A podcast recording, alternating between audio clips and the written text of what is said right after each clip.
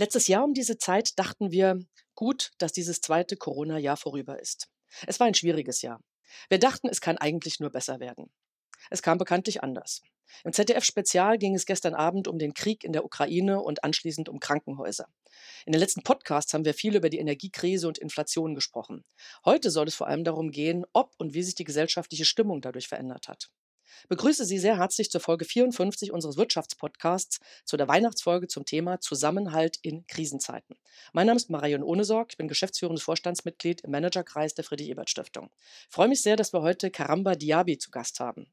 Er ist seit 2013 Mitglied im Deutschen Bundestag, er hat 2021, also bei der letzten Bundestagswahl, erfolgreich das Direktmandat im Wahlkreis Halle geholt. Er ist promovierter Chemiker und Mitglied im Fraktionsvorstand und er ist ein begeisterter Schrebergärtner. Herzlich willkommen nach Halle. Hallo, guten Tag. Hallo Karamba. Ich hatte es gerade schon, schon gesagt, wir leben in einer Zeit wirklich vielfältiger Krisen. Es ist Krieg in der Ukraine, die Inflation ist hoch, viele sorgen sich wegen der Energiepreise und vor allem, man spürt eben natürlich diese Lebensmittelpreise auch im Portemonnaie. Man kann die Geschichte aber auch ganz anders erzählen. Von einem Mindestlohn, der durchgesetzt wurde, also ein großer politischer Erfolg, der seit Oktober gilt, vom Wohngeld, das sehr viel mehr als früher beziehen werden und natürlich eben insgesamt von einer handlungsfähigen Regierung. Wie sind deine Erfahrungen in Halle bzw. in Sachsen-Anhalt? Hat sich denn die Stimmung bzw. was hat sich im Land seit letztem Jahr grundsätzlich geändert? Ja, seit Februar 2022 muss man wirklich sagen, seit dem russischen Überfall auf die Ukraine merke ich am Anfang wirklich eine sehr große gesellschaftliche Solidarität und Zusammenhalt. Ja. Das war die anfängliche Phase. Und jetzt ist da so, dass man natürlich sehr, sehr viel Verunsicherung in der Bevölkerung mitbekommt, einige Frustrationen. Und das sind dann natürlich Begleiterscheinungen des Krieges, die Putin angesettelt hat. Und das bekommen wir auch mit. Und wir bekommen auch mit, dass, ja, mit den Abschlagszahlungen im Zusammenhang mit Energiepreisen und so weiter, dass also viele Leute verunsichert sind. Ich spüre natürlich, dass dieser Handel der Bundesregierung momentan, das mehrheitlich unterstützt wird, dass Menschen auch Zuversicht zum Teil auch ausstrahlen, auch wenn Teile der Bevölkerung wirklich frustriert und verunsichert ist.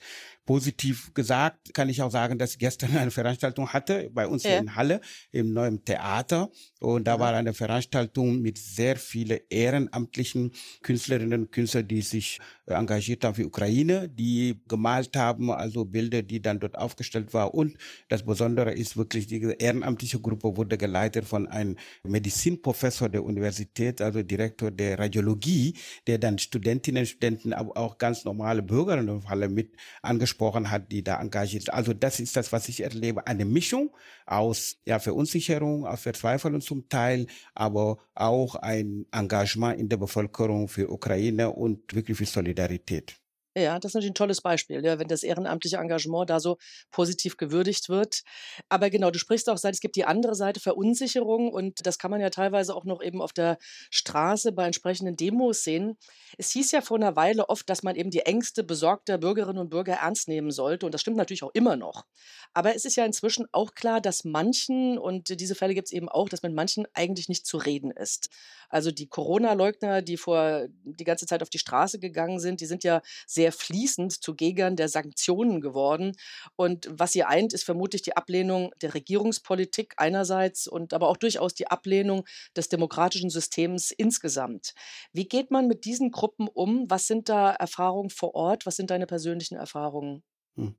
Also meine Erfahrungen sind ja, dass ich im Laufe der Corona-Krise tausende E-Mails bekommen habe, sehr viel tausende. Post und mhm. ja, tausende beim Infektionsschutzgesetz erste Behandlung im Bundestag habe ich 3000 E-Mails, als wir diskutiert haben über Impfpflicht oder nicht Impfpflicht. In diesem Zusammenhang habe ich über 5000 E-Mails bekommen. Also das ist wirklich eine Welle an Reaktionen von Seite der Bevölkerung. Ich persönlich habe das genutzt, um einfach mit den Menschen in Kontakt zu bleiben, weil es geht ja darum, wie mhm. geht man damit um. Ich habe beispielsweise E-Mails, die äh, direkt an mich gegangen sind, die auch Wahlkreisbezug haben, die, ganz wichtig, die nicht übertreiben mit ihren Tonlage. Mhm. Ich meine mit Beleidigung, mit Bedrohung und andere, wenn das nicht der Fall ist. Und das ist aus meinem Wahlkreis. Dann habe ich versucht, diese Personen anzurufen. Habe dann angerufen, meistens jeden, Leute also viele sehr, Einzelne sehr. Mhm. ja, der Einzelne an meinem Wahlkreis, das sind vielleicht 50 oder so, die aus meinem Wahlkreis sind. Also ich sortiere dann, dann gucke ich, ja, wenn die wirklich ange, angemessene Ton haben, auch wenn das sehr ungewöhnliche Ton ist, aber angemessen heißt, wenn nicht wirklich bedroht wird, beleidigt wird. Dann habe ich die einzeln angerufen, habe mir Zeit genommen.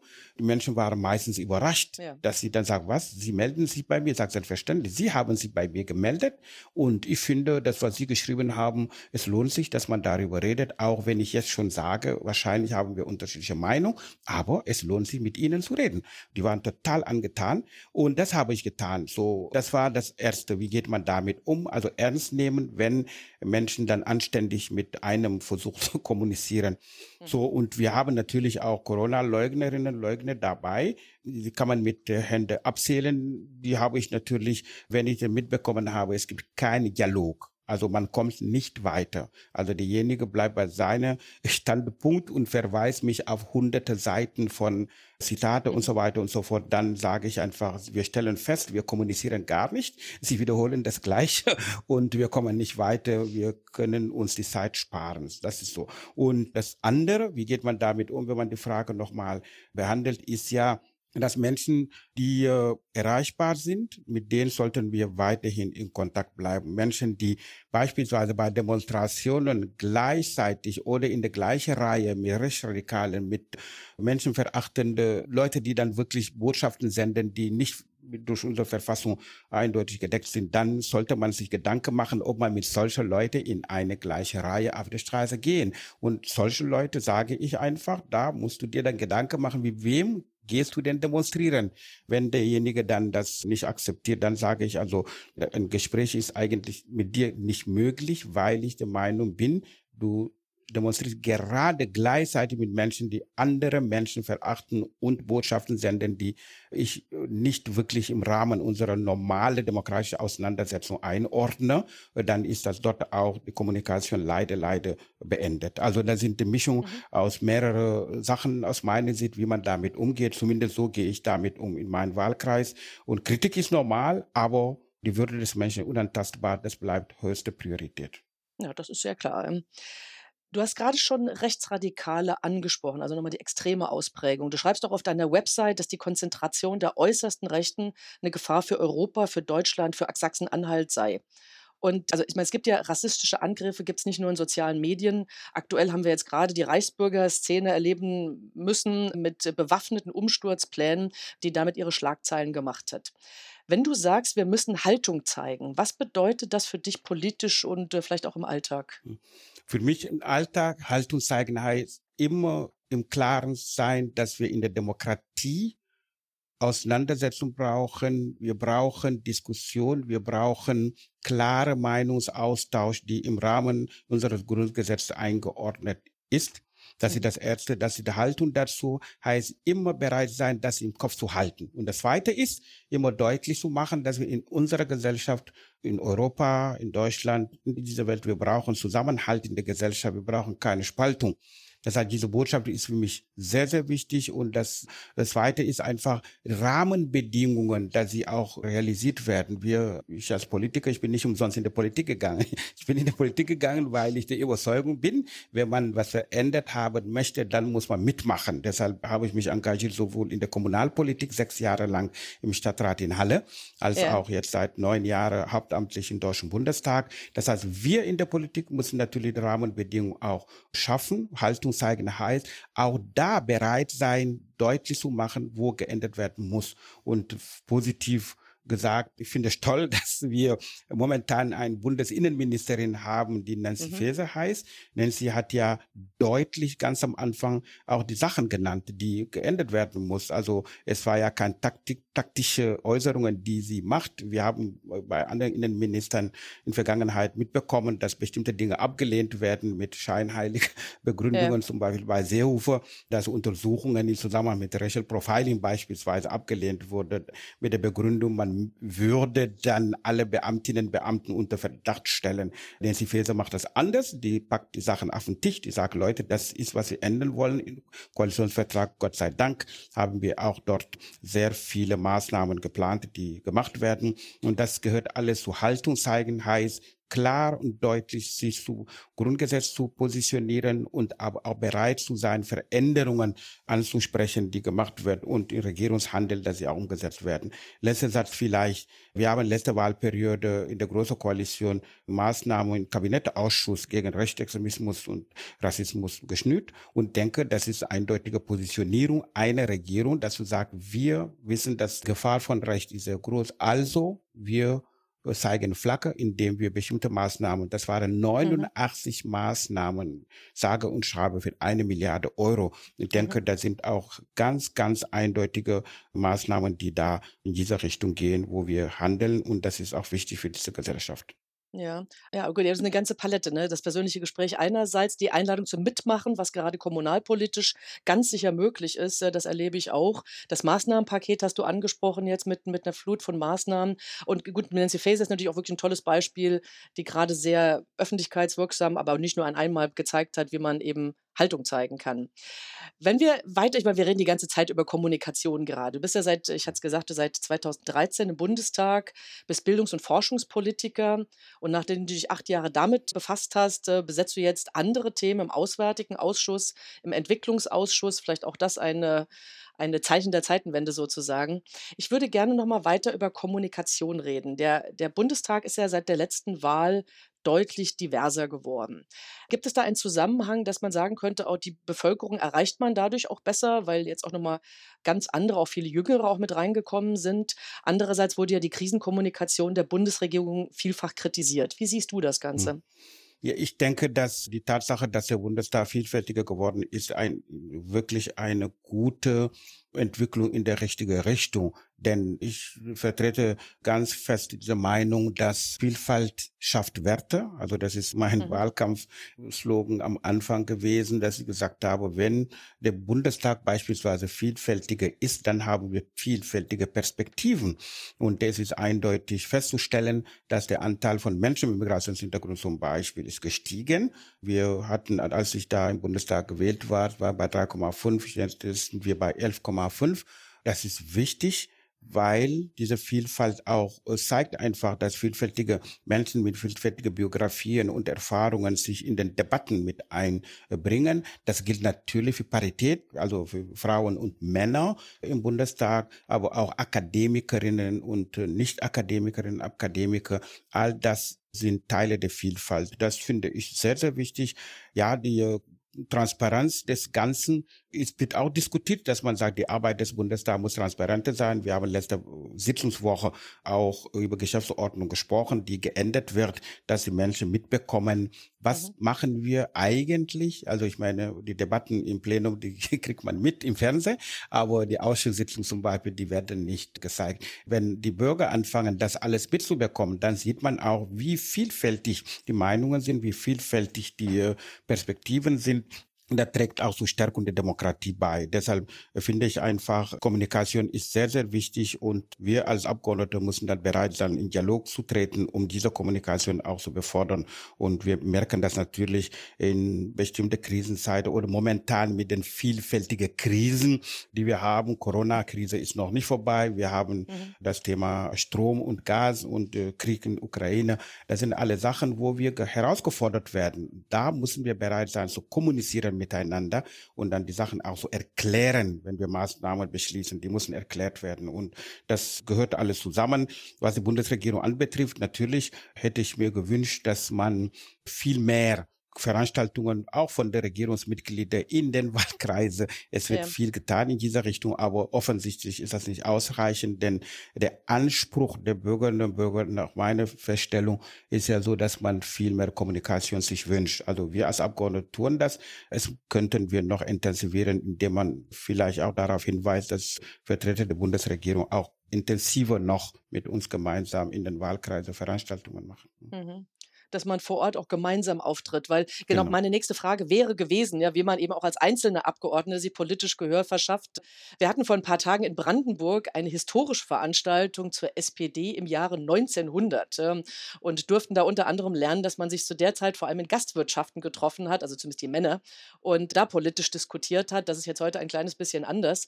Du hast ja schon Beispiele genannt, also Veranstaltungen vor Ort organisieren, wo es schön wäre, wenn auch Regierungsvertreterinnen und Vertreter dabei wären. Vielleicht auch noch mal ein bisschen anders gefragt, wofür lassen sich soziale Medien gut nutzen? Persönliches Gespräch hattest du gerade schon genannt. Was gibt es sonst noch an Möglichkeiten, eben in Kontakt zu treten, sich Gehör zu verschaffen? Hm, ja. Ich denke, dass dadurch, dass durch Corona-Krise vieles ja, abhanden gekommen ist. Ich meine damit, dieser direkte Kontakt mit den Menschen ist ja ein bisschen weniger mhm. geworden in der Corona-Zeit. Da äh, momentan ist das anders. Deshalb plädiere ich viel mehr Dialog in der Form, dass man öffentliche Veranstaltungen macht, indem man Leute öffentlich auch einlädt. Ich persönlich habe meine Formate, die ich hier mache. Ich habe Sommertour beispielsweise, wo ich mehrere Wochen unterwegs bin, machen andere Kolleginnen und Kollegen auch. Aber ich habe mein Format seit acht Jahren mache ich das kontinuierlich, dass ich dann sage, Sommertour heißt, Unternehmer zu besuchen. Das heißt, Unternehmer, mit denen ich im Laufe des Jahres viele, viele Kontakte hatte, die vertiefe ich im Sommer Tour, das Wahlkreiswochen mache ich sowieso. Zwei Unternehmer besuche ich in meine Wahlkreiswochen, also die 30 Wochen des Jahres, wo wir nicht in Berlin sind, nutze ich. Ein zweites Format ist unabhängig von Sommertour jetzt äh, im Laufe der Wahlkreisbetreuung mache ich Laube zu Laube Tour. Das heißt, ich gehe von einem Kleingarten zu anderen, ah, solange das da Wetter der es erlaubt. Ins Spiel. Der mhm, Schrebergärtner ja. kommt und das passt zu meiner Tätigkeit auch, dass ich sage,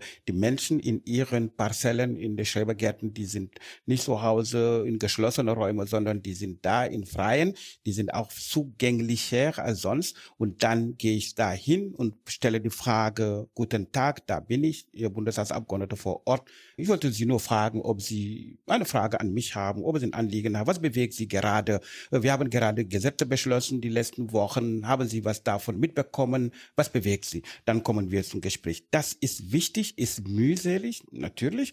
Das kostet sehr viel Zeit und Nerven zum Teil, wenn man Menschen antrifft, die wirklich richtig Wut haben, muss man dann natürlich die Nerven Sachen behalten, dass man mit denen auch redet. Lange Rede, kurzer Sinn, Kontakte, Dialog mit Menschen vor Ort, öffentliche Veranstaltungen, nicht nur in geschlossenen Räumen, sondern auch draußen, auch in Schulklassen mit Schülerinnen und Schülern. Das ist eine Mischung aus vielen Sachen, wo ich sage, es lohnt sich, das zu machen, denn wenn wir, es hat ja ein kluger Mensch ja mal gesagt, man kann nicht nicht kommunizieren. Und ich denke, die Kommunikation draußen, die spielt eine ganz große Rolle, um die Politik transparent zu machen und auch akzeptabel, äh, ja, und Akzeptanz zu schaffen für bestimmte Maßnahmen, die nicht so einfach von äh, vornherein zu verstehen sind. Ja das große Ziel all dessen, was wir gerade besprechen, also gesellschaftlicher mhm. Zusammenhalt, ja, das ist ja eben mhm. ein Ziel, aber ist auch erstmal ein abstraktes Wort. Wir haben ganz viele Beispiele gerade besprochen, wie man dazu beitragen kann. Ist das etwas, wo du sagen würdest, dass es einfach der, der Kern ist, dass es eben vor Ort und im Gespräch stattfinden muss? Oder siehst du auch doch auch nochmal Unterschiede zwischen östlichen und westlichen Bundesländern? Ja, es gibt schon ein Unterschiede, regionale Unterschiede gibt es, vielleicht nicht immer Ost-West, aber Nord-Süd auch, gibt es ja. auch Unterschiede. Ich denke einfach, dass in den Regionen, wo Menschen viele Umbrüche erlebt haben, wo Menschen viele Transformationen erlebt haben, in Osten ist das leider ja so, dass wir seit 30 Jahren in einem Transformationsprozess sind, die immer mhm. wieder neu aufflammt in eine andere Form. Momentan mit der Gas- und Strompreisbremse haben wir Unternehmer in der Region, die dann sagen, ja, in den letzten 30 Jahren haben wir viel aufgebaut und jetzt spüren wir ein bisschen Unsicherheit. Es gibt ja schon ein bisschen Unterschied. Und wenn es darum geht, dass wirklich im Portemonnaie langsam, langsam, dass mein Portemonnaie nicht so ist wie früher, dann ist Verunsicherung da, insbesondere bei Menschen bei uns im Osten, die sehr wenig Rücklage haben, die in den letzten 30 Jahren zum Beispiel konfrontiert waren mit Arbeitslosigkeit, Hartz IV und so weiter. Bei Verunsicherung bei solchen Leuten ist viel, viel größer, weil wenn jemand keine Rücklage hat und der weiß dann, es geht um die Substanz, dann ist er unsicher und das heißt, umso mehr müssen wir die Maßnahmen, die die Bundesregierung jetzt vorhat, dass wir die auch erklären. Ich rede jetzt von der mhm. Strompreisbremse und andere Pakete, die die Bundesregierung geschnürt hat, die wir als Abgeordnete natürlich erklären müssen, dass die Leute auch verstehen und dass sie auch zuversichtlich bleiben zu sagen, die werden greifen, die kommen, auch wenn Diskussionen zum Teil lange dauern, die mit unserem Föderalismus leider zu tun hat, dass wir das auch erklären. Ja, ich denke schon, dass Ost-West Unterschiede gibt. 32 Jahre nach der Wiedervereinigung sind einige Dinge, die immer noch deutlicher ins Tageslicht kommen, wenn die Krise da ist, ja. Und ich denke, es ist erfreulich, dass wir eine Bundesregierung haben, die das Ganze im Blick hat. Das stimmt. Ähm, was ist dein politischer Ausblick für das zukünftige Jahr? Also die Hoffnung Mhm. ist ja, dass wir mit den von dir gerade angesprochenen Paketen, Entlastungspaketen, Bremsen, dass damit die größten Nöte aufgefangen werden können. Wie ist dein Blick auf das Jahr 2023 oder vielleicht auch welche konkreten politischen Ziele sind dir ein Anliegen? Mhm. Also mein Optimismus ist immer noch da, dass ich Das dann sage, ja, dass der Zusammen- Zusammenhalt in unserer Gesellschaft ist wichtig, dass wir das im Blick halten, dass Maßnahmen weiterhin geschnürt werden, dass die Menschen unterstützt werden. Wir haben handlungsfähige Regierung mit Olaf Scholz. Ich denke, das kann man deutlich sagen. Die Regierung hat gesagt, es gab keine Regierung vorher, keine Regierung vorher, die so viele Krisen auf einmal auf dem Tisch hatte. Das hat keiner bis jetzt erlebt Zweiten Weltkrieg. Also als die Regierung handlungsfähig trotzdem bleibt, dass Maßnahmen sowohl in Corona-Krise als auch in den voll genannten Krisen, die wir jetzt haben, dass die Regierung Maßnahmen schnürt, das ist äh, wirklich sehr, sehr positiv aus meiner Sicht. Und ich würde sagen, ich wünsche mir, dass wir bald wirklich so schnell wie möglich Frieden in Europa haben, dass Ja. Putin-Krieg zu Ende geht. Ich wünsche mir gesetzlich das, was wir gerade diskutieren, an vielen Maßnahmen für die Bürgerinnen und Bürger bei Entlastungen, dass wir zügig, dass sie umgesetzt werden. Und ein anderer Bereich ist natürlich, wir diskutieren über Doppelstaatbürgerschaft in Deutschland. Das ist eine politische Agenda, das ich sehr, sehr unterstütze. Wünsche mir, dass er so schnell umgesetzt wird, denn damit haben wir 10 Millionen Menschen, die ausgeschlossen sind von Wahlrecht in Deutschland, die dann Wahlrecht haben. Und das hat auch mit Zusammenhalt in der Gesellschaft zu tun.